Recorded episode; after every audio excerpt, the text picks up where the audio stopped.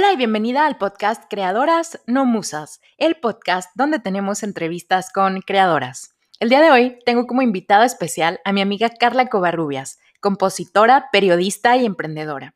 Carla se describe a sí misma como curiosa de las palabras, los detalles, los viajes y las historias. Además de contar con una creciente carrera como cantante y compositora, que la ha llevado a participar en La Voz México, cantar en el Palacio de los Deportes junto a un coro de mujeres músicas en compañía de Mon Laferte y ganar diversas convocatorias para artistas emergentes, Carla también ejerce el trabajo periodístico e integra sus habilidades a través de un emprendimiento, The Welcomers, una iniciativa que promueve la cultura y el turismo y que además cuenta con una sección de blog dedicada a ensalzar las experiencias de mujeres que viajan solas.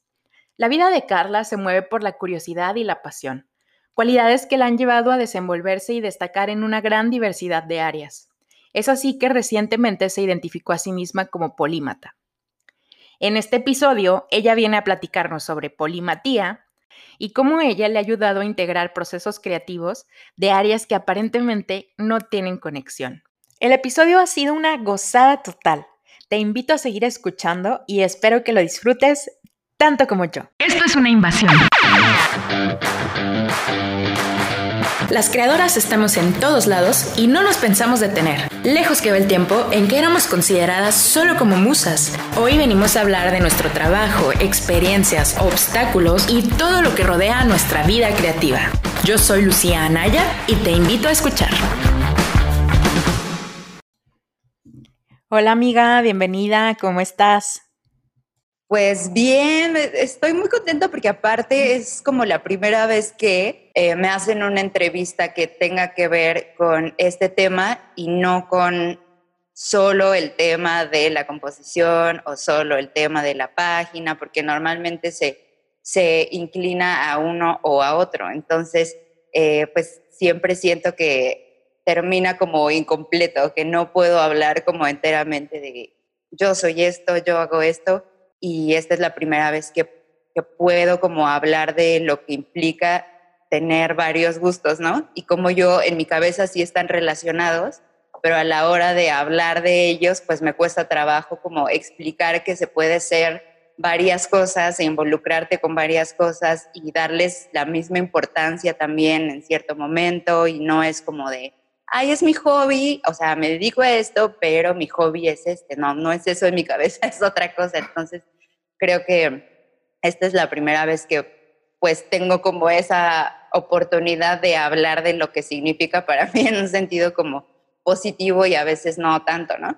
Sí, sí, está padrísimo. Y aparte yo siempre te he visto como esa persona, o sea, que eres bien pro y pero aparte que haces muchas cosas sé que siempre que te vaya, como que, que te vaya a hablar, vas a tener ahí el, ¿cómo se dice? Un proyecto nuevo o algo interesante que, contar y, y, siempre me ha llamado la atención, o sea, ¿cómo le haces para balancear todo, todo esto? Sí, pues es que yo creo que todo parte de la curiosidad, o sea, para mí desde siempre, pues ha sido como importante el hecho de tener algo que me motive, ¿no? Entonces, en cada nueva cosa que hago, hay cosas que me inspiran.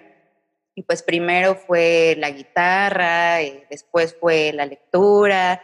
Cuando entré a la universidad, pues sí, también me acuerdo que era como momento a los 17 años de decidir qué era lo que iba a ser para siempre de mi vida.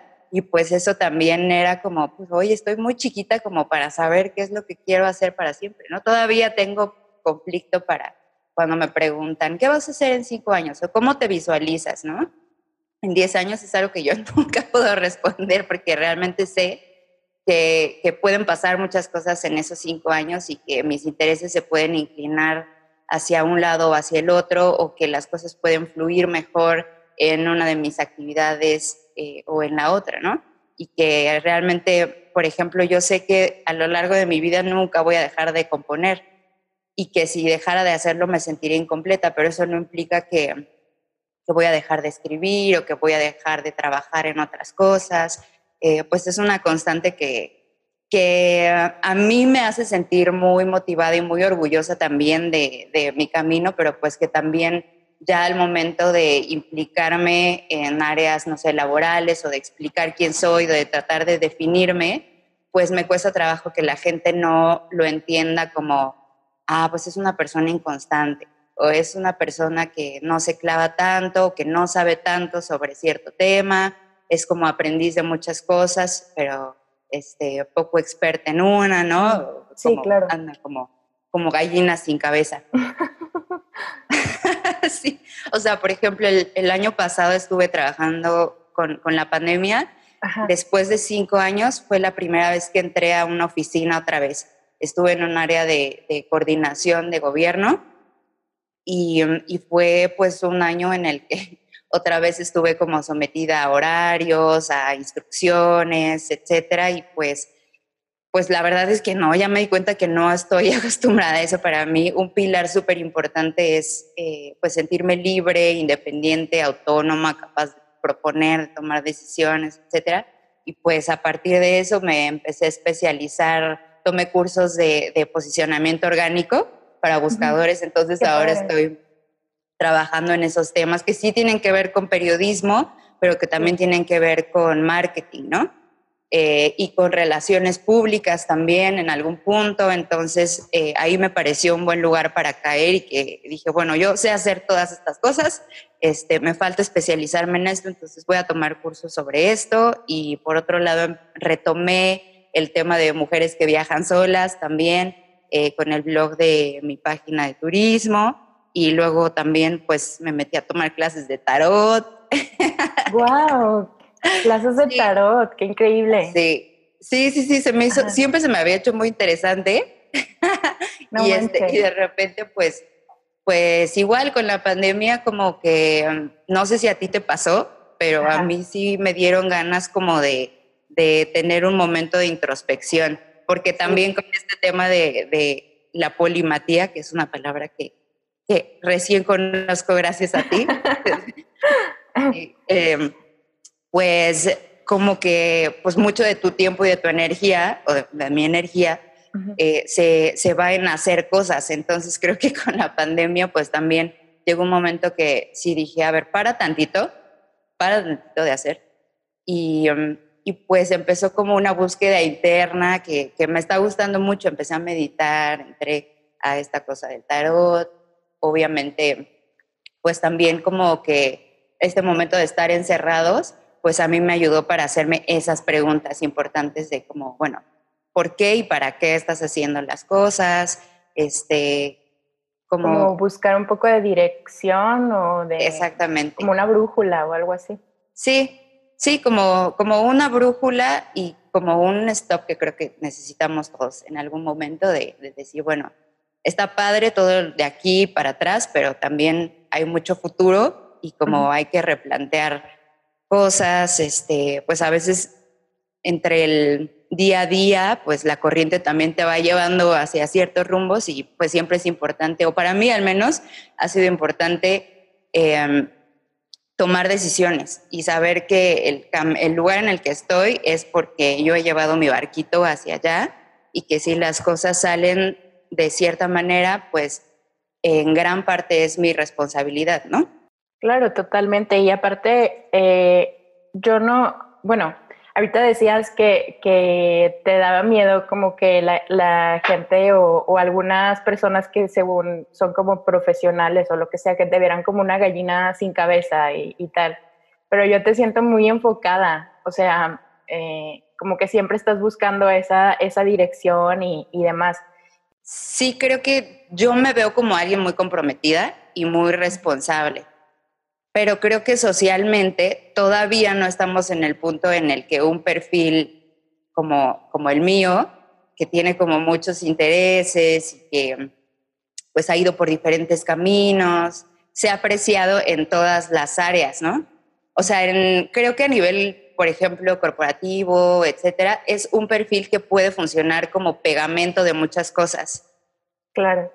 Y, mm, y eh, por otro lado, creo que también socialmente es mejor visto una persona que tiene una especialidad porque es capaz como de resolver los problemas rápido, ¿no? Entonces, creo que en este momento de la, de la historia es muy importante resolver preguntas más que hacer preguntas, ¿no?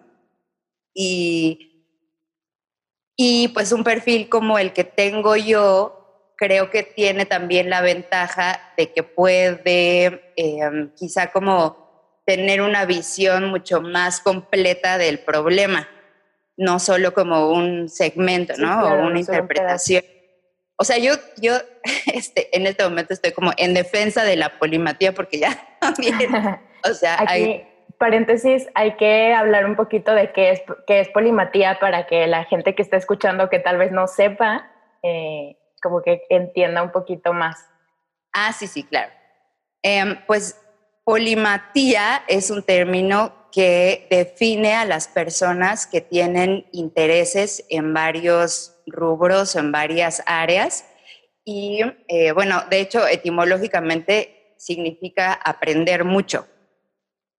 Y también yo lo he escuchado como multi, multipotencialidad, que es, sí, es este, un, término yo creo que reciente, ¿no? Y también hay, hay varias personas, eh, por ejemplo, en, hay una chica que se llama Emily Wapnick, que tiene un libro que se llama How to Be Everything. Entonces no es tanto como eh, una persona que se dedica a cierta cosa y tiene como el hobby de jugar tenis, ¿no? O el hobby de por las tardes este, tocar el piano, sino una persona que realmente tiene curiosidad por muchas áreas y que en determinado momento de su trayectoria profesional o de su vida se involucra con una, pero también llega un punto en el que le nace la curiosidad por investigar, por aprender, por desarrollarse profesionalmente en otra área. Entonces, al final, pues em, no son aficiones, sino que tienen la capacidad de relacionar temas también que, que parecen no conectados, ¿no? Sí. Es como el, el, sería como una especie de personalidad conectora, ¿no? Como de que hace sentido del mundo agarrando de diferentes lugares. A mí me parece increíble el, eh, como también cuando descubrí el término me quedé que, wow. Em, y aparte porque hay muchas, o sea, cuando investigas un poco, pues te das cuenta que hasta, hasta hace cierto tiempo era como una mm, una cualidad a buscar, en especial, en, por ejemplo, en el Renacimiento, que, se, que, era como la persona íntegra, completa, es la que tiene desarrolladas tanto su aspecto social, emocional, intelectual, físico, o sea, no es nada más, eh, no estás nada más como, como que supercargada hacia, hacia lo intelectual o hacia, no sé, X. Y eso se me hace como muy, muy saludable también. Sí, exactamente, como que antes era súper valorado que una persona tuviera conocimientos de distintas áreas, ¿no? Eso lo hacía ser más completo. O sea, hay personajes que son polímatas que pues dejaron una huella eh, como a la posteridad, como eh, Da Vinci, por ejemplo, que es el, el, hombre del, sí, el polímata del Renacimiento, que aparte alguna vez oí que de todas las cosas que hacía increíblemente, la que más le gustaba era organizar fiestas para los reyes. wow. Sí, y luego, por ejemplo, Galileo Galilei, ¿no? Ajá. Que, que le gustaba dibujar, pero también le gustaba ver las estrellas. Entonces, los descubrimientos que hizo sobre las estrellas más importantes, pues tenían que ver también con la proporción que él veía gracias a que tenía, conocía ciertas técnicas del dibujo y que sabía cómo eh, de luces y de sombras. Entonces no era que su telescopio fuera increíble, que tuviera un alcance eh, especial o algo así más técnico, sino que él por sus conocimientos de dibujo pudo interconectarlo y, sacar conclusiones. Entonces los también los podía aprovechar a su favor para lo que quería conseguir, ¿no? Sí, exactamente. Y que aparte que es algo bien es algo bien curioso porque te hace muy único, o sea, muy única. Eh, ¿cuántas personas, o sea, eh, tal vez sea muy común, por ejemplo, si te gusta la música, que haya, no sé, mil personas que les gusta la música, pero si aparte de esa habilidad la sabes integrar con otro interés que es como más chiquito, como que te vas haciendo em, un nicho cada vez más pequeño y que tal vez pueda resolver tú puedes resolver un problema que nadie, nadie más va a poder hacerlo, ¿no? Sí, creo que um, sí, para mí, por ejemplo, en ese, en ese ejemplo que das de, de músico, durante mucho tiempo me daba como el síndrome del impostor, de que, ah. de que, pero es que yo no estudié música y yo no tengo la formación de músico, entonces no puedo ser compositora. Y cuando estaba rodeada de músicos, pues también me sentía como, no, pero es que yo tengo que aprender todas las técnicas y tengo que aprenderme todo sobre armonía y tengo que hablar su mismo lenguaje. Y, y pues no, o sea, en principio también hay músicos que por más que sepan armonía y toda la técnica, les cuesta trabajo esa parte de crear una melodía, de crear la letra, de partir de un concepto, de comunicar, o sea, pues todos tenemos nuestras aptitudes y nuestras limitantes, ¿no? Claro. Obviamente uno se siente más seguro también ya que se involucra más, que puedes como tener la oportunidad de estudiar. Al final sí me metí en una escuela de composición y de todos, de todos modos había veces que, me sentía como de, no, pero no me sé los acordes. bueno, los acordes sí me los sé, pero digamos como ciertas cosas de las que ellas, ellos hablaban con mucha naturalidad y que yo no. Entonces, creo que mm, es también como hasta cierto punto, esa es como una de las desventajas que, que a veces tenemos los, los polímetas, ¿no? Como que eh, de pronto, pues sí cuesta trabajo no sentir ese síndrome del impostor. Y, y no es que realmente no te quieras involucrar, sino que mm, en algún punto, pues yo siento curiosidad hacia muchas cosas, ¿no? Entonces, creo que más bien es como una cuestión de, de organización, que también ese es un tema hay, hay, distintas maneras de desarrollarte, ya que ubicas que, que eres uno de ellos, de estos especímenes. Ese, pues hay como distintas maneras de organizarte para poder sentirte más seguro, para poder como em, involucrarte realmente con estos temas, porque como te digo, no es, no es que, ah, pues me llama la atención y de hobby lo hago, sino que es realmente como una, una curiosidad que queremos desarrollar a profundidad. Fíjate que me recordaste a un libro que, que leí hace tiempo, se llama Grit. algo así se traduce como garra. Igual em, habla, habla de muchas cosas, como de cómo, cómo elevar tus habilidades, cómo pasar de ser amateur a, a ser profesional en algo.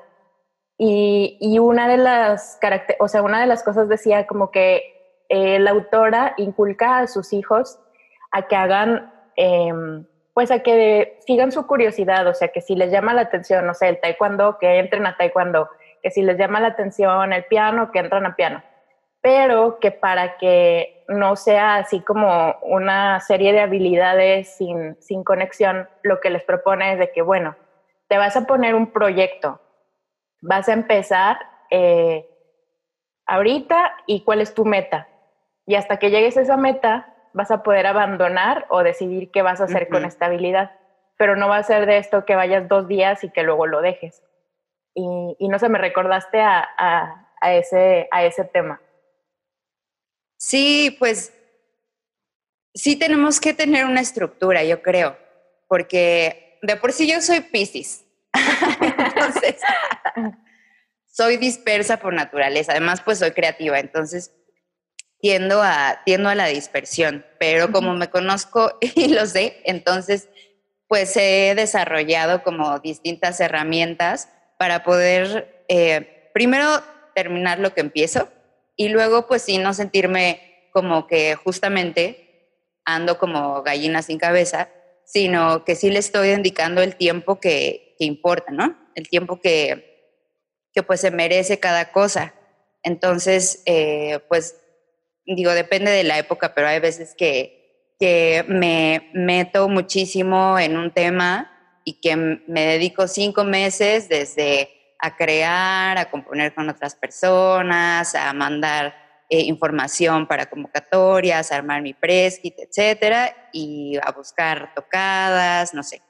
Y hay veces que estoy trabajando en varios proyectos simultáneamente, ¿no? Entonces avanzo, avanzo un poquito en uno, avanzo en otro, y hay veces como el año pasado que me dedicaba a trabajar tiempo completo en una oficina y el tiempo que me sobraba, pues lo, lo dedicaba los fines de semana, me dedicaba a hacer cosas relacionadas con eh, mi área creativa, con los otros proyectos que tengo. Entonces, pues, pues sí es mucho como de determinación, más allá de andar como pollos sin cabeza o de ser eh, inconstante, más bien es saber como que estás comprometido, pero que también tienes que organizarte de alguna manera para que tú te sientas, em, pues no sé, seguro, que te sientas es, más como estable. Sobre todo eso, creo que es como cierta estabilidad que uno tiene que darse también. Claro. Me llama mucho la atención ahorita de lo que dices, eh, este tema de, de, cómo vas organizándote. Eh, y de hecho, te quería preguntar, o sea, si, si tú, o sea, estás diciendo que dedicas tiempos, como bloques de tiempo a cada actividad, o que a veces realizas actividades en paralelo. ¿Tú crees que, eh, que esas habilidades se influyan entre sí o que estén totalmente desconectadas de, lo que haces? Sí, definitivamente. Sí se relacionan. Y, mm, y creo que también al momento de ponerlas en práctica, me doy cuenta que, que hay como... Es que no sabría cómo decirlo, pero por ejemplo, cuando, cuando yo decidí hacer mi página de, viajes, estaba trabajando en, como relacionista pública de un editorial. Entonces, ese aprendizaje que tuve en relaciones públicas para enviar información a medios, para hacer conferencias de prensa, para enviar newsletters, etcétera, fue algo que después apliqué en mi página de, de viajes. Y luego 80% de las ventas que teníamos en la página de viajes venían de esta área de relaciones públicas, ¿no?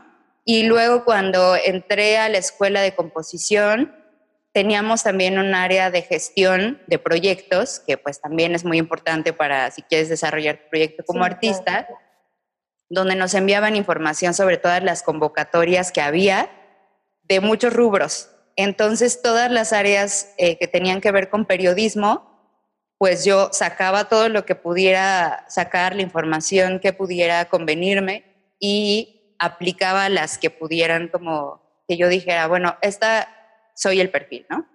Y entonces apliqué a una de las convocatorias y me dieron un curso de tres meses de marketing digital, de gestión de proyectos, de ventas en Washington. Entonces me fui para allá mientras estaba en la escuela de composición, ¿no? Y fue, o sea, me enteré por la escuela de composición y no tenía nada que ver con eso. Y estuve trabajando allá y me dieron herramientas de redes sociales, contactos incluso, eh, pues también tuve tocadas por allá em, y regresé con todo ese bagaje que, y además con, con, ahorré un dinerito que me sirvió para hacer eh, dos canciones. Entonces, como que siempre que, que me pasa una cosa, intento relacionarla con la otra o veo la manera de aplicar ese conocimiento hacia la, el otro proyecto que tengo. Y em, y pues ha funcionado y creo que también en mis canciones pues esas experiencias, esa gente que conozco, los lugares a los que voy, cuando viajo, pues es inevitable que, algo de eso quede en mis canciones. Para mí, por ejemplo, temas como hablar de la libertad este, o de cosas que veo en mis viajes, tengo una canción que, habla sobre, eso, sobre gente que conocí en, en algún viaje. Eh, busco lugares para tocar, en los lugares a los que voy, que a veces salen como de los trabajos que tengo, que no tienen nada que ver con música, pero pues siempre el cantar me lleva como a lugarcitos eh, diferentes que, pues intento aprovecharlo lo más que pueda, ¿no? Luego también siento que, que me saturo quizá, como con esas ganas de aprovecharlo todo, sí. Eh, me saturo, pero la verdad es que no, no me veo como en o sea, viviendo de otra manera. Si, si fuera como 100% periodista o 100% compositora, yo creo que me sentiría incompleta. Guau. Wow, qué fuerte, qué fuerte, porque, eh, porque sí, o sea, y, creo que aparte es hasta una parte muy vibrante de tu personalidad, que, que las personas, o sea, las que te conocemos, no nos imaginamos que fueras de, de otra forma. O sea, creo que eso es lo que te hace como muy, muy especial.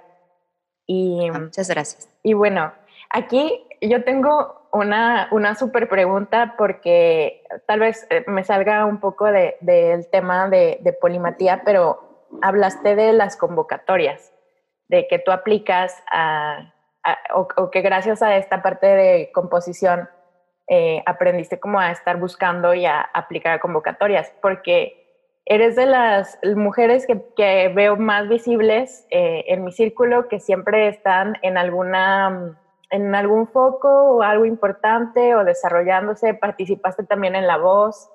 Eh, o sea, que, me acuerdo también de tu video en el, en el metro de la Ciudad de México.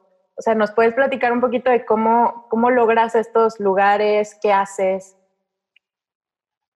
Sí, pues creo que para todos los que tienen un proyecto relacionado con arte o con algo social, creo que es importante tener en cuenta las convocatorias, porque tanto a nivel nacional como internacional, siempre cada país tiene un fondo destinado a cultura, a arte, a sociedad, y uno como, como artista o como, como gestor tiene que tenerlo presente para hacer realidad los proyectos. O sea, menos que, por ejemplo, en el área de música, quizás si tienes un proyecto que es como muy comercial, podría ser de otra manera, pero creo que, que a mí, por lo menos en mi, en mi camino, los programas siempre han sido una puerta a otras cosas, a conocer más gente, a em, pues tener fondos también para hacer realidad ciertas cosas, ciertas partes de los proyectos, em, para mentorías también, relaciones públicas, obviamente. Entonces, em, creo que es importante saber eh, a lo mejor como saber buscar y, no aplicar a todas, eso sí, porque hay muchísimas y, uno no puede como entrar a todas, pero sí investigar sobre cuáles hay y en cuáles podría caber tu proyecto o, tú mismo, ¿no? En cuáles podrías aplicar y, pues ver las ventajas que te podría traer aplicar a cada una. Entonces, por ejemplo, yo eh, estudié justamente un, un posgrado en gestión y cooperación cultural porque, porque pues sí pienso que es una manera muy cercana de hacer realidad los sueños. Eh, hay, hay la posibilidad y muchas de esas convocatorias se quedan también ahí en el limbo sin que nadie aplique porque la gente no está tan al pendiente de eso, ¿no? Sí, claro. Entonces sí, sí creo que son oportunidades que, que hay que buscar. Hay becas, em, también hay programas. Eh, yo, por ejemplo, sigo a Lecharré, que fue mi maestro en, en la Sociedad de Compositores, que él hace una base de datos de convocatorias para que ya la gente que entre pueda ver cuál le conviene y aplique. Entonces, sí lo recomiendo muchísimo, a mí me ha servido. ¿Cómo lo podemos buscar? Le Charré es L-E, como el charro en francés. Ah, ok. Le. Le, espacio, charré. Ah, muy bien. Y entonces ahí, ahí encuentras base de datos de convocatorias. Sí, ahí encuentras base de datos de convocatorias y hay de todo tipo. Él eh, ha hecho un trabajo muy, muy bueno para, para avisarnos siempre que hay una convocatoria nueva y pues también en cada área tiene como su estilo, ¿no? Uno tiene que tener ya listo también su, su presentación de proyectos, si eres artista, pues tu press kit, videos, o sea, hay formas muy específicas que cada convocatoria te pide y lineamientos también. Es una chamba también estar llenando formularios, mandar formatos, etcétera. Por eso, por eso hay que escoger bien. Pero, pero vale toda la pena y, y yo muchas cosas positivas que he sacado en cada uno de mis proyectos han sido gracias a las convocatorias. Es increíble, es increíble todo lo que puedes obtener de eso y de darte nada más el tiempo de participar Fíjate que a mí me ha pasado muchas veces que, bueno, yo participé en TED el año pasado y mucha gente eh, me dice, ay, wow, te escogieron. Y, a mí me, me, da mucha risa porque en realidad no es, no es como que haya una persona con una lupa buscando, ay, wow, tú tienes algo que decir, tienes talento o lo que sea, ¿no? En realidad es que tú aplicas y a partir de esa aplicación te escogen y sigues un proceso. Y en la mayoría de las cosas así es, tal vez eh, te preguntaba esto porque yo te veo muy activa y siempre participando en cosas, pero también sé que es porque tú estás eh, poniéndote a, o sea, poniéndote a participar. Y, creo que esto es algo muy importante de no quedarnos como eh, sentadas esperando a que llegue alguien y nos encuentre, ¿no? Exactamente. Hay que, hay que estar ahí, hay que subirse al tren, porque sí, los trenes pasan, pero si uno no se sube, pues no lo vas a tomar. Y hay trenes que solo pasan una vez también. Entonces, pues hay que estar también ahí eh, buscando. Yo creo que también este tema de, de ser polímata tiene mucho que ver con los emprendedores, ¿no? Tener ubicada cuál es tu motivación. También cada persona tiene una motivación distinta. Eh, a mí, por ejemplo, me, mi interés principal es la, la curiosidad y esta onda de explorar, etcétera. Entonces, siempre estoy como curioseando y, tengo ya como, eh, pues, ubicado dónde buscar, ¿no? Pero siempre estoy buscando y a veces también eso, pues, es una ventaja, es cansado, pero, pero creo que, que me encuentren buscando porque yo estoy ahí este, pues al pendiente de que sale y, y, pues sí, en algún momento intentaba como aplicar a todo y ya en cierto punto comprendí que no era necesario tampoco eso, como pues sí hay que también aprender a dar prioridad. Y ahorita, ¿cómo, cómo decides que, que sí y que no? Pues creo que conociéndome mejor. O sea, también eh, en este momento ya intento dar prioridad eh, dependiendo de, sí, dependiendo como del momento de la vida, ¿no? Pero, pero sí tengo como más claridad en cuanto a lo que quiero y, por ejemplo, ahora ya no voy a tocar a todos lados, ¿no? Ya escojo como, o sea, me invitan más porque ya he estado como más presente, entonces me invitan más a tocar a lugares, pero ya digo, pues aquí sí quiero ir, aquí no me gustaría tanto, o mm, si veo una convocatoria, pues también digo, pues mi página de, tours aplicaría, si aplico, eh, cumplo con los requisitos o mejor ni entro porque la verdad no tengo todos los requisitos. Entonces, em, pues empiezo, o por ejemplo veo los premios, ¿no? Si es un premio que, que, me conviene o que me va a apoyar o que este, me va a ayudar como a seguir a un, a un nivel que me interesa, entonces sí aplico, si no, pues mejor invierto mi tiempo y mi energía en otra cosa. Sí, claro. Sí, porque es, es cansado también estar y, y también que, que, si, si no checas bien los, los, requisitos, igual y te predispones a, a que te digan que no y tal vez eso te pueda desmotivar un poquito, ¿no? Sí, sí, exactamente. Oye, y, y hablando de, de, motivación, pues tú dices que, que tu motivación es la, es la creatividad, pero ¿ha habido algún momento en el que te sientas desmotivada o que creas que, que no sé, que valga la pena mejor escoger otro, otro camino? Sí. sí. sí, todo el tiempo. Es que sí, creo que... Mm,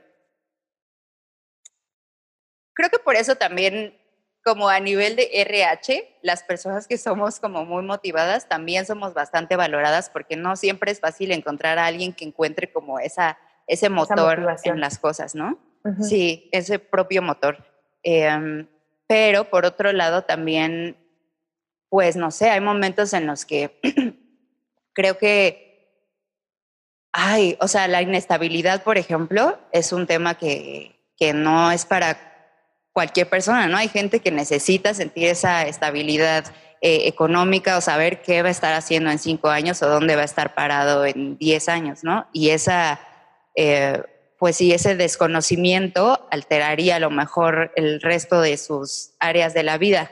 En mi caso, pues yo he aprendido a, controlar esa, inestabilidad o a, no sentir ansiedad o a como a decir, pues las cosas la verdad es que siempre fluyen y yo hago que, que también, o sea, también mi, mi, responsabilidad sobre este estilo de vida pues es importante, ¿no?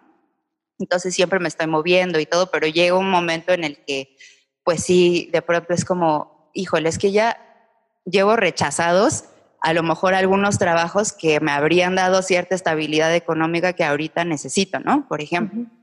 Pero, pero, y pues en ese, en el momento en el que sí estoy como de, ay, bueno, pues ahora de dónde, sí es como, y rechazaste este trabajo y, y ahorita le estás sufriendo. Pero creo que cuando uno tiene ya como también eh, internalizado que lo estás haciendo por algo o para algo, o cuáles son tus pilares de vida y cuál es eh, el para qué de lo que estás haciendo, qué significado tiene, este, el propósito de tu camino. Cuando yo en mi caso ya lo tengo como eh, más claro.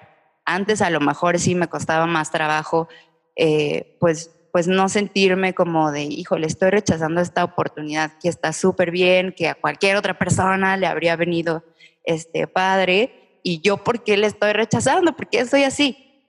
Y, em, y, en este momento ya es más como de, bueno, me conozco, sé por qué estoy haciendo las cosas, sé también como el valor que tienen em, los resultados o las consecuencias de este trabajo que estoy haciendo, de, de esta parte no tan negativa y luego también los comentarios de la gente cercana que a veces no entienden como por qué uno está como tan metido en una cosa y luego en otra cosa y luego, ha sido cantante, ha sido emprendedora, ha sido periodista, ya me gustaría que te enfocaras en una sola cosa. Bueno, no lo voy a hacer, no soy yo, yo soy así y así me gustó y además no le pido nada a nadie, o sea, yo me hago como cargo de esta responsabilidad de ser quien soy y además abrazo esta, esta forma de ser que, que, pues como te digo, o sea, yo estoy em, en defensa de la polimatía porque ya, este, pues sí, o sea, también es como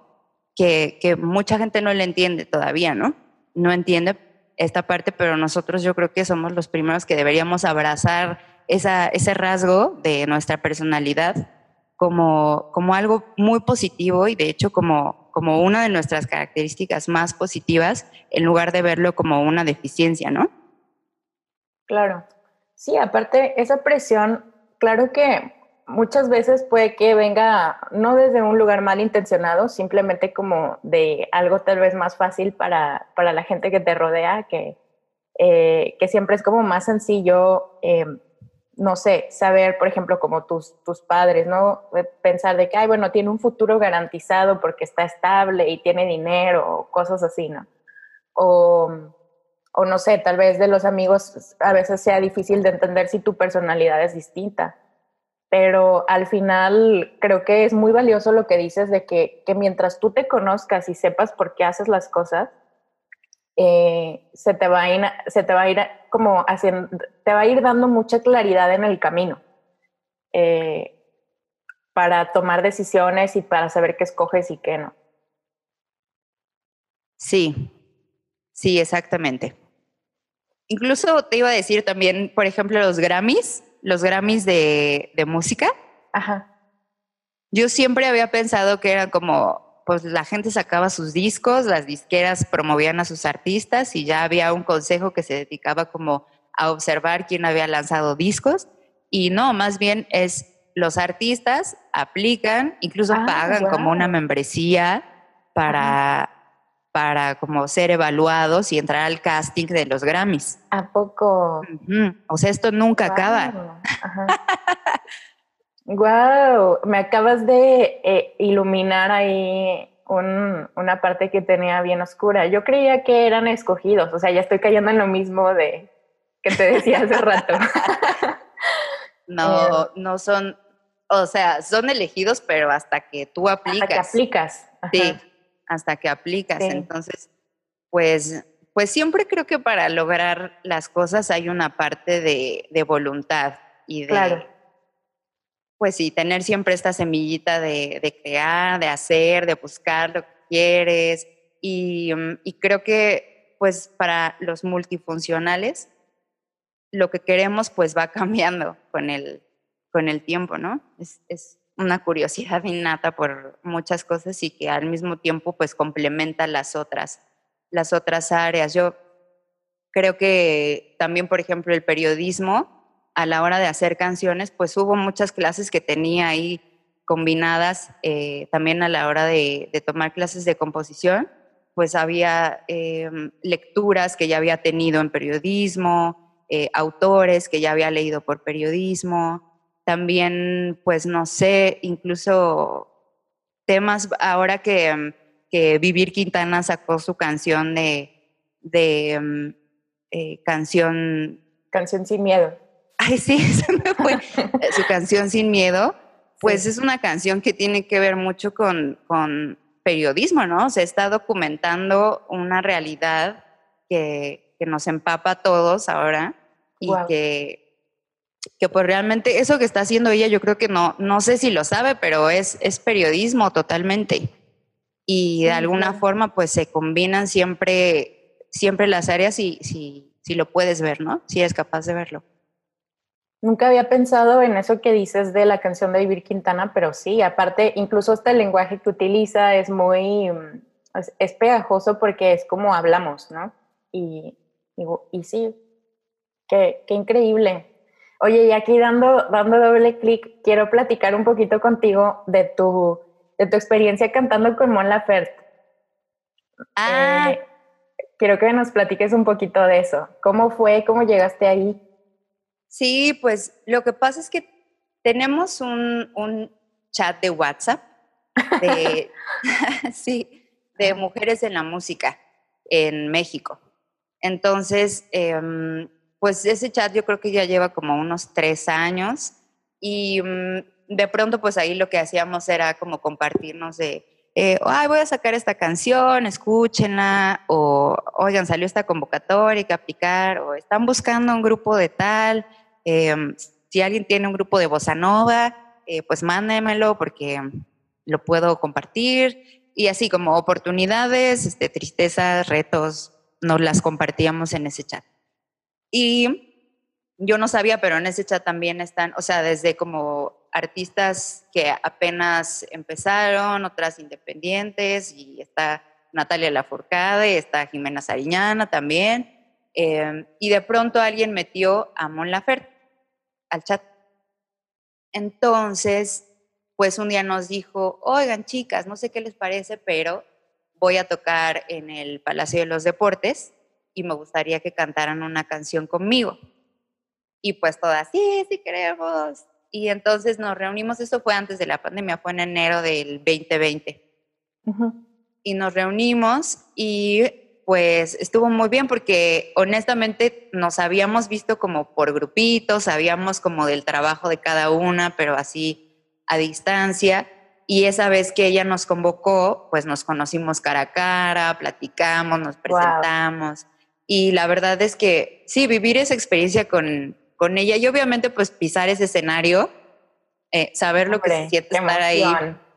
Sí, entre tanta gente y pues compartirlo con ella, que ella lo compartiera con nosotras, también fue como eh, muy bonito para todas, porque creo que, o sea, también Mon Laferte fue pues una persona que empezó como pues desde teniendo su grupo, haciendo su música independiente, que fue tocando puertas, se vino de allá para acá, o sea, sabe también como todo lo que implica ser eh, compositora y, tener que atravesar como un camino que a veces que no sabes si, si te va a llevar al punto que tú quieres, ¿no? que, que, seguramente te va a dejar cosas muy bonitas y que yo siempre digo que el camino también hay que valorarlo y que ese es más bien el importante, ¿no? Pero, pero bueno, a ella ahora vive de eso y tiene esa posibilidad de que con su voz se escuche se escuchen otras causas, ¿no? Y otras voces. Entonces, pues creo que también fue como muy simbólico mm, al momento de decir, no solo estoy yo como Mon Laferte, sino que hay muchas compositoras a las que hay que darles oportunidad en los festivales, em, en, a la hora de meter rolas en las series, en en las películas, en comerciales.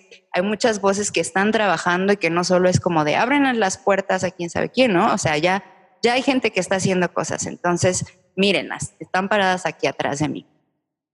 Y, mm, y pues se me pone la piel chinita de que, de que me lo digas, o sea, se me hace demasiado emocionante y muy buen gesto de, de Mola Fert y, y también me, me recuerdas este tema de las redes, ¿no? Y la importancia de, de construir redes entre mujeres y, y, entre mujeres creativas, que también es parte del, de la, del objetivo de este podcast. Sí, pues creo que este es un buen momento para, para juntarnos y para, mm, pues sí, apoyarnos. Eh, creo que en este tiempo también hemos aprendido a sacarle súper jugo a las redes, a, crear comunidad, a, hablarnos de, de, las cosas que se nos hacen difíciles, de nuestro día a día y a creer también como en, en nosotras mismas, en, sí, como en que juntas podemos lograr más cosas que cada una por su cuenta, ¿no? Y creo que también es un buen momento porque mm, alrededor también la gente quiere saber qué es lo que estamos diciendo, qué es lo que estamos haciendo y nosotros también ya llevamos un rato haciendo cosas. Entonces, así como es momento de decir queremos esto, también es momento de, demostrar pues somos esto y ya lo estamos haciendo y, y, pues creo que justo este podcast también pues ayuda mucho a que, a que se vea también no solo por una condición de, somos eh, mujeres, sino como de por el trabajo que hacemos, ¿no? Esta es nuestra manera de ver las cosas, esto es lo que ya está sobre la mesa, este es el camino que ya llevamos recorrido y también eh, pues es una manera de empezar a ponerlo ahí sobre la mesa y a que nosotras mismas pues lo valoremos y, y lo, mm, lo expongamos y, y sí, pues eso. me encanta, me encanta. Oye, Carla, ¿y qué, qué, cómo ha influido este tema de, ser mujer en tu, en tu trabajo creativo? ¿Has, has sufrido alguna especie de, de acoso, de, de, problema de ese estilo? Eh, y bueno, también en el lado positivo, ¿crees que, ¿crees que te haga ver las cosas de manera distinta? Mm, pues yo creo que en general me siento, me siento bastante privilegiada porque creo que en el tema de, discriminación, mm, como, como músico, ni como emprendedora, ni como periodista, quizá por el área como cultural en, el que estoy, no lo he sentido tanto. en el área de discriminación no. En el tema de acoso sí, todo el tiempo. Eh, creo que es algo que, que, tenía hasta muy normalizado. Em, que me pasaba todo el tiempo y ya era como de, ah, ya, ya más bien había aprendido a, mm, sobrellevarlo, ¿no? Como a verlo como algo normal y nada más a eh, pues pasar de largo. Pero creo que en el tema de discriminación em, sí he sido bastante privilegiada porque porque no lo he sentido tal cual. Más bien creo que en el momento en el que, por ejemplo, me tocó hacer la página eh, de tours, pues había convocatorias específicas para mujeres. Entonces yo aplicaba esas oportunidades que tenía, ¿no? De ser vista, de que la gente viera lo que hacía. Y en el tema como compositora, creo que, que más bien ha sido como que hay muy pocas compositoras todavía, o sea, son 10% del 100% del universo que hay de compositores, ¿no? Entonces, em, pues lo que, sí, lo que sí creo es que a la hora de componer estamos como muy permeados por los mismos temas y como por los mismos discursos de lo que nos han dicho que debe ser el amor, que el 90% de las canciones son sobre amor y desamor. Entonces creo que a la hora de escribir yo he tratado, no es que, no es que mis temas sean muy distintos, ¿no? Pero creo que sí, el enfoque que yo intento dar sí es distinto. O sea, es una perspectiva de un amor que, que pues también yo he ido aprendiendo con el paso del tiempo, ¿no? También em, me he dado cuenta de lo que significa para mí la libertad, de lo que significa para mí dejar ir, eh, el tema de, de, la nostalgia o de, pues sí, una posición en la que estuve de querer dejar una relación y no poder. Eh, o sea, creo que la postura de, de una mujer en la composición también en este momento es importante porque nosotros durante mucho tiempo fuimos el objeto y en este momento somos quienes podemos decir, eh, nosotros vivimos el amor y la libertad y la nostalgia y tantos temas de los que hay que hablar de esta manera, ¿no? Y ya el hecho de ponernos como sujetos ya es un paso. Entonces, creo que para mí ha sido importante eso y también a la hora de presentarme, por ejemplo, pues intento también eh, no depender siempre de otras personas para poder representarme y tocar la guitarra o, em, pues bueno, a la hora de producir cada vez intento involucrarme más, em, de decir, a mí me gustaría esta referencia y quiero que esta parte suene así. O no le cambies aquí porque yo quiero que esta parte quede así como yo la tengo en mi mente, ¿no? De tratar que, que mi voz sea también escuchada por por darle el, valor que tiene la canción desde que, bueno, yo la hice. Es mi letra, es mi melodía y entonces sí, sí tengo mucha gente que me ayuda y sin la que no podría haber logrado ciertas cosas, pero que también pues yo darme el valor que tiene mi voz dentro de mis canciones, ¿no? Y, y pues a la hora también de, de presentarme también me he topado con, de presentar mis canciones también me he encontrado con que con que mi público es mitad hombres y mitad mujeres. Yo pensaba que realmente como que iba a estar muy inclinado hacia las mujeres y a la hora de, de ver como estadísticas, de, este, de analizarlo mejor, pues sí. sí. también me doy cuenta que hay, que estamos como ahí balanceados y que de pronto también ellos sienten que los discursos de las canciones de amor cuando van orientadas hacia, hacia ellos son como de, de despecho, de despecho. Ajá, de maldito, me arruinaste la vida, así, ¿no? Y que hay como pocas canciones que están orientadas hacia, hacia la verdad como amores sanos, hacia despedidas sanas, hacia como que eso no ha vendido, o sea, a lo largo de la historia ha sido más como hablar de eh, temas de relaciones tóxicas, de despedidas donde ninguno queda bien, de me hiciste sufrir y de como los amores que valen son los que duelen. Sí, obsesiones enfermizas, exactamente. Y yo no sé si realmente como que salen de, de los autores como tal o de la industria o de una pues sí, de una realidad distinta a la que tenemos conciencia ahora que podría ser diferente, ¿no? Claro. Me recordaste a dos cosas. Una, al tema, hay un libro que se llama Mujeres, Mujeres, las mujeres y el poder, y habla de la voz pública de las mujeres. Y dice que muchas veces en, los discursos, por ejemplo, eh, canciones, arte, lo que sea, se cree que un producto que es elaborado por una mujer solamente está destinado a mujeres. Y que algo que, de, que, hace un hombre, que eso, ah, ah, bueno, eso es universal, eso es para todo mundo, ¿no? Y, y, me recordaste a eso con lo que estabas diciendo, que tú creías que tus canciones iban a ser escuchadas solo por, por mujeres. A mí se me hace muy saludable que, que lo escuchen ambos. Sí, qué, qué curioso.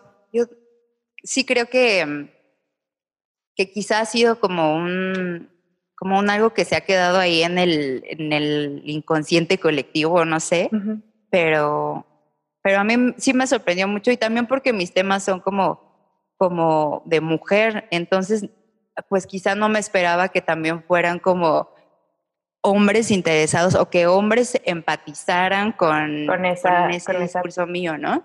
Claro, también la otra cosa que te digo, la segunda que me recordaste, fue al tema de male gaze y female gaze. No sé si, si has escuchado de eso. No. Es en, en el cine, eh, hay una, una corriente como de estudios cinematográficos que hablan de la mirada femenina que dicen que las películas que son dirigidas o filmadas por mujeres tienen una perspectiva más sutil o, por ejemplo, en temas de sexo, de desnudos, de cosas así. Eh, simplemente la, la, perspectiva desde donde se cuenta la película es diferente. Y, y creo que esto que tú hablabas como de, de, las canciones vistas desde un lado tal vez más sano o que busque más eh, no sé, otras, otras maneras de lo que existe ahorita, yo creo que tiene que ver también con este, este tema. No sé qué piensas tú. Sí, sí, sí, sí. Por ejemplo, esta película de Retrato de una mujer en llamas.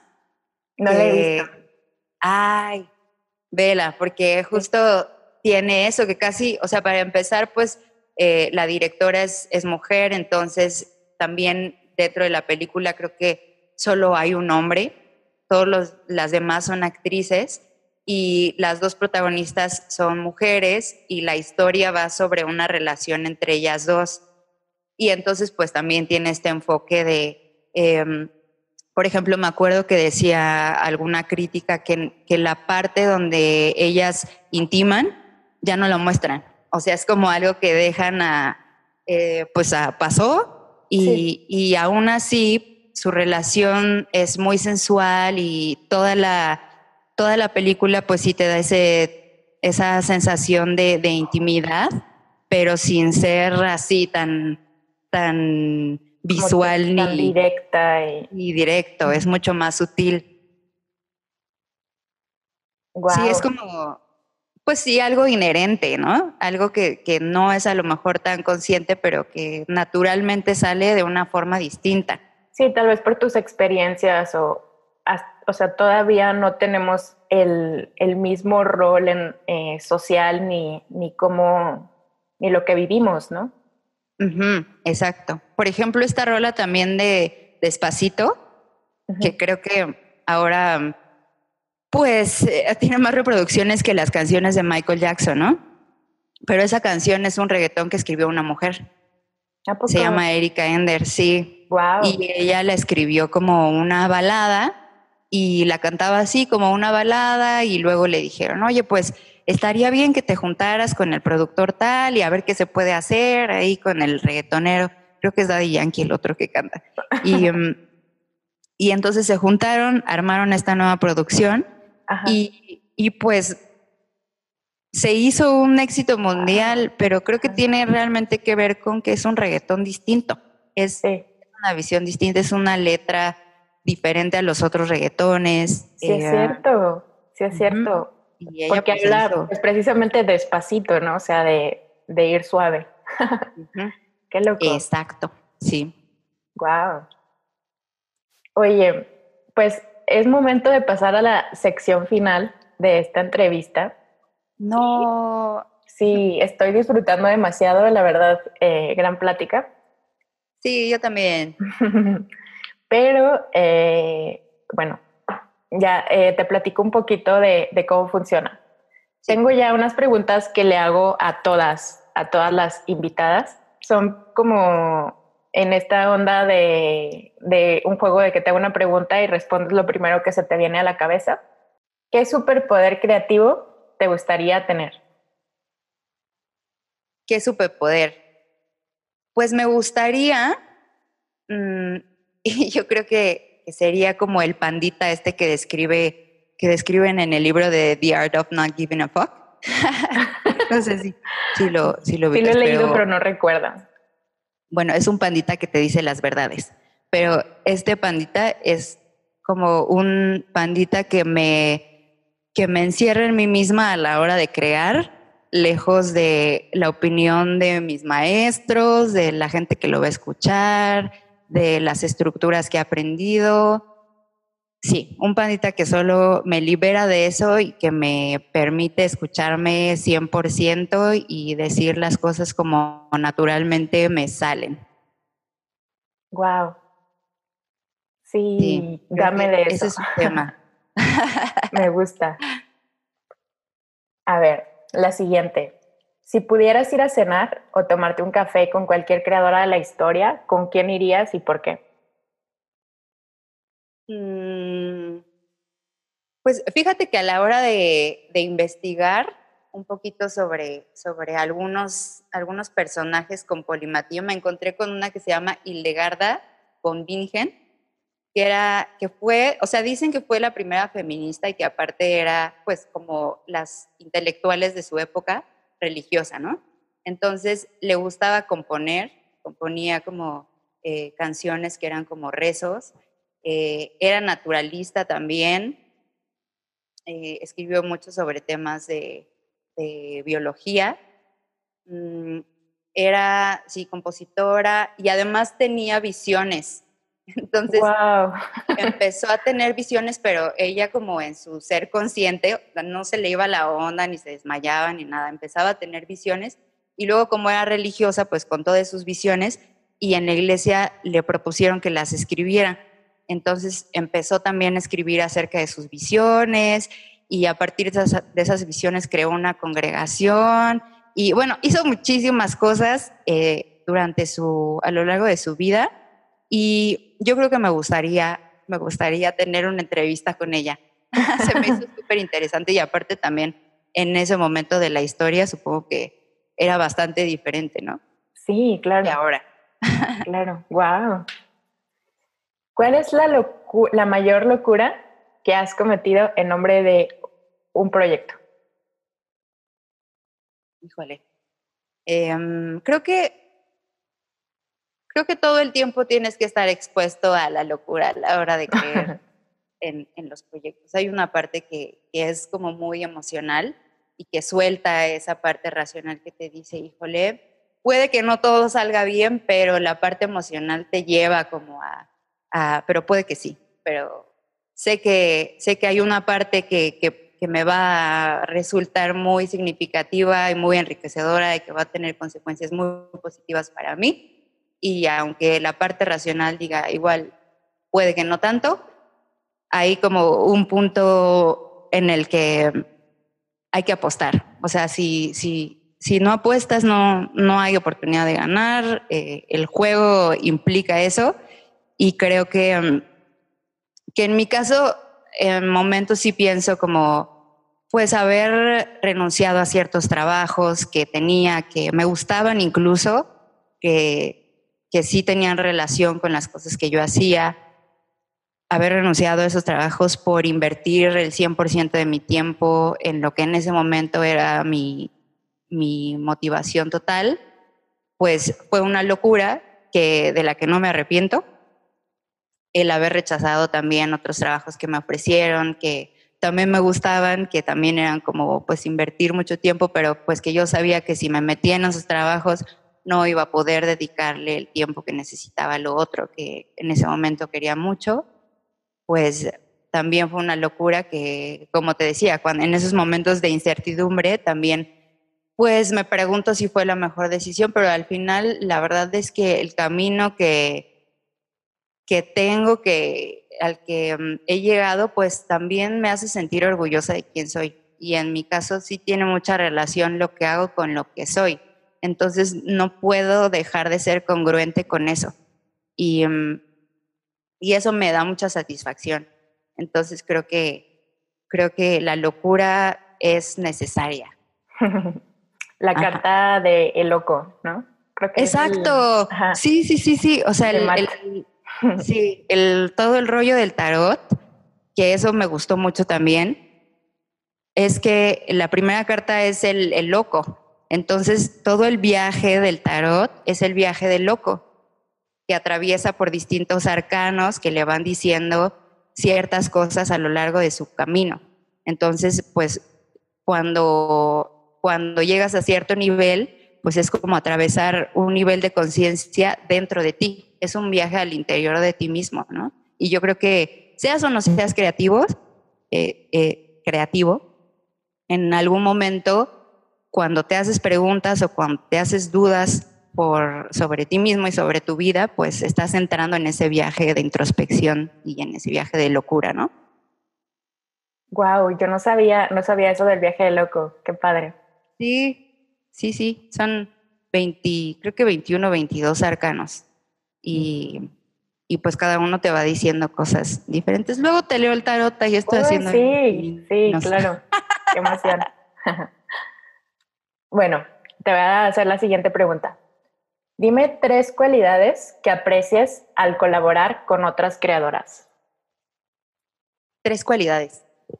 Mm, a ver.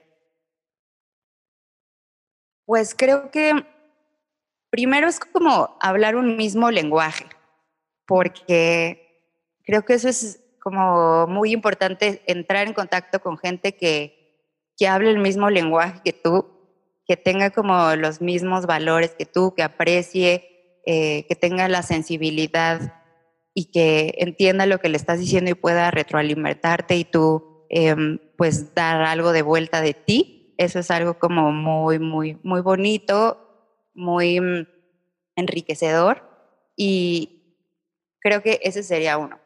El otro, a mí me, me encanta estar con, con, gente que le gusta crear porque, porque creo que ese es como uno de los puntos mm, que más enriquecen a la vida. O sea, como poder dejar una semillita de ti en otras personas o un nuevo enfoque de ti sobre algún, un nuevo punto de vista sobre algún tema, eh, una nueva manera de ver las cosas es dejar algo de tu esencia que florece en alguien más.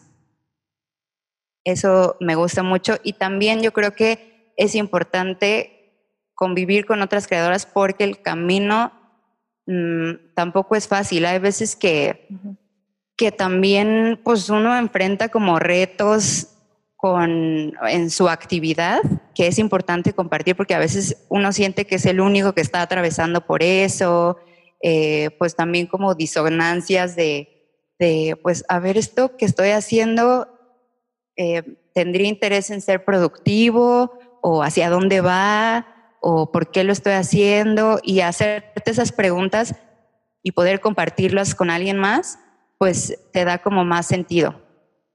Em, y creo que más confianza, ¿no? También porque, porque pues a veces crear no, no es o sea, el hecho de, el acto de crear, pues es como algo natural, pero también ya a la hora de hacerlo, pues te enfrentas con que, con que, pues hay conflictos que tienes que atravesar o pasar de alguna forma y que cuando las, cuando los compartes, pues tienen más sentido que si los atraviesas tú sola.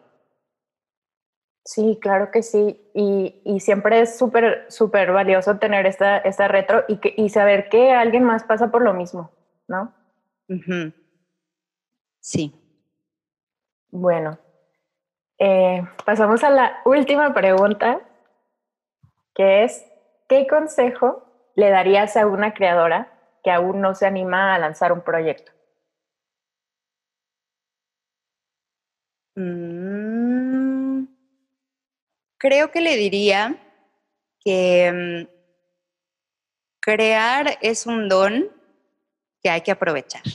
Mm, que, no importa si es una hora del día o mm, una hora al mes o sí, poco o mucho tiempo el que pueda dedicarle, pero que mm, si tiene ese don o ese talento para decir cosas, sea pintando, escribiendo, eh, animando, tocando, cantando, lo que sea, que lo haga, porque es un don que realmente no tienen todos, o sea, que parece como, como universal, pero, pero que, o sea, no es que no todos lo tengan, sino que más bien no todos sienten esa necesidad de hacerlo.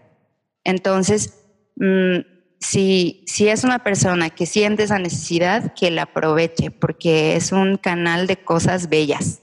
Entonces, creo que a veces Mm, se nubla mucho esto de, que crear tiene que tener como un propósito y también, pues creo que uno es más humano cuando hace cosas sin estar pensando en si va a ser productivo.